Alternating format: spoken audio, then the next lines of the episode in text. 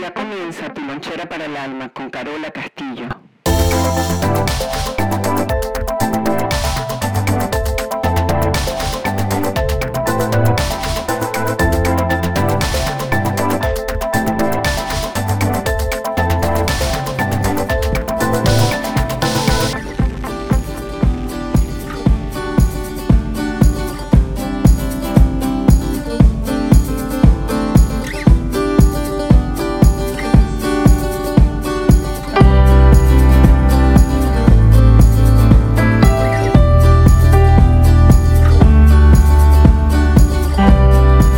Bienvenidos a todos donde sea que se encuentren y haciendo lo que sea que estén haciendo. Esta es Carola Castillo y tu lonchera para el alma. Y recuerda que la primera opción no sea sufrir.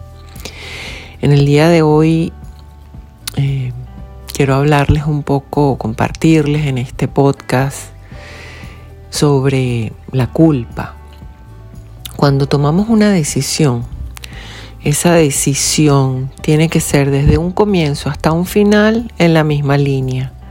No podemos tomar decisiones desde las emociones exacerbadas, con esa poca inteligencia emocional, porque la mente o el ego, que es la identificación a los patrones de conducta que hemos aprendido desde la infancia, nos hace creer nos hace entender a la larga que tenemos la razón de todo, no vemos a nadie afuera y creemos que la vida tiene que ser exactamente como yo la aprendí y que no hay cambios posibles y que yo debo ajustar a los demás a mi vida. Yo no, nunca escucho al otro, nunca tengo em, la conciencia abierta de tan siquiera acercarme y pensar, wow, el otro piensa diferente a mí. Entonces, por ejemplo, trabajamos mucho la rabia hacia nuestra madre o padre.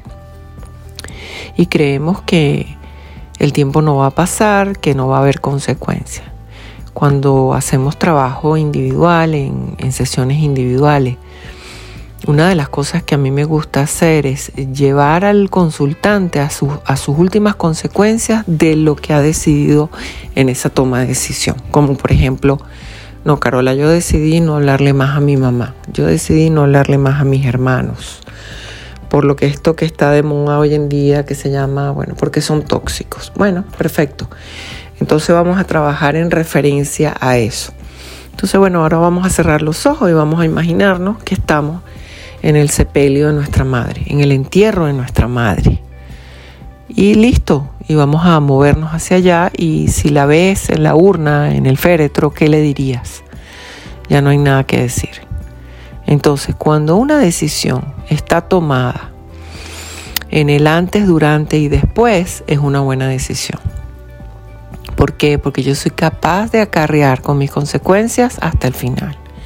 Porque es muy fácil después hablar de un muerto. Es muy fácil después decirle al muerto, perdóname.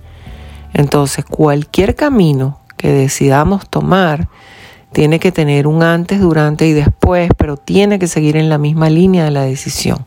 Si no está en la misma línea de la decisión, es que tomé eh, de manera inconsciente, por rabia, por, bueno, porque no quería, no sabía qué era lo que estaba pasando y simplemente lo resuelvo ah, con mis manotazos eh, y siempre creo y juro que las cosas van a salir hasta el final como yo quería.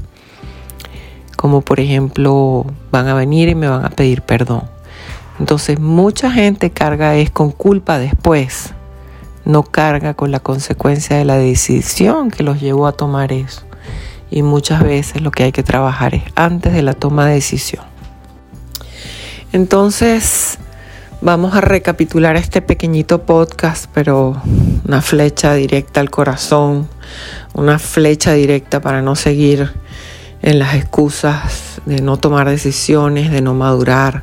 Los niños, los que somos infantes y nos, mantenemos en la eterna juventud, con eso que se llama el síndrome de Peter Pan, eh, que aplica tanto para hembras como para varones, hombres o mujeres eh, nos mantiene en la arrogancia que podemos seguir volando eh, sin mirar atrás de lo que vamos dejando. El adulto sabe de ciclos, de errores, de tomar eh, las riendas de su vida y de asumir, bueno, las consecuencias si me equivoqué, puedo ir hablar o decir, bueno, por esto que hice, ahora tengo que vivir esto, listo. Y eso es lo que es madurar. No todos queremos madurar. Siempre queremos seguir controlando la situación para no vivir, para no sentir, porque si yo me adentro en la diversificación de que hay algo más que yo en la vida, alguien que piensa diferente, alguien que es una religión diferente, alguien que es de un país diferente, yo, bueno, estaría perdiendo el control de muchas cosas. Entonces, si la decisión que tomaste eh, se puede modificar, es orgánica, conviértete en adulto. Si la decisión que tomaste no tiene vuelta atrás, asume las consecuencias hasta el entierro. Un beso, gente bella, se les quiere. Y recuerda que la primera opción no sea sufrir. Porque ¿qué es sufrir? Ah, el reciclaje de lo viejo. Y es más fácil sufrir que asumir la solución.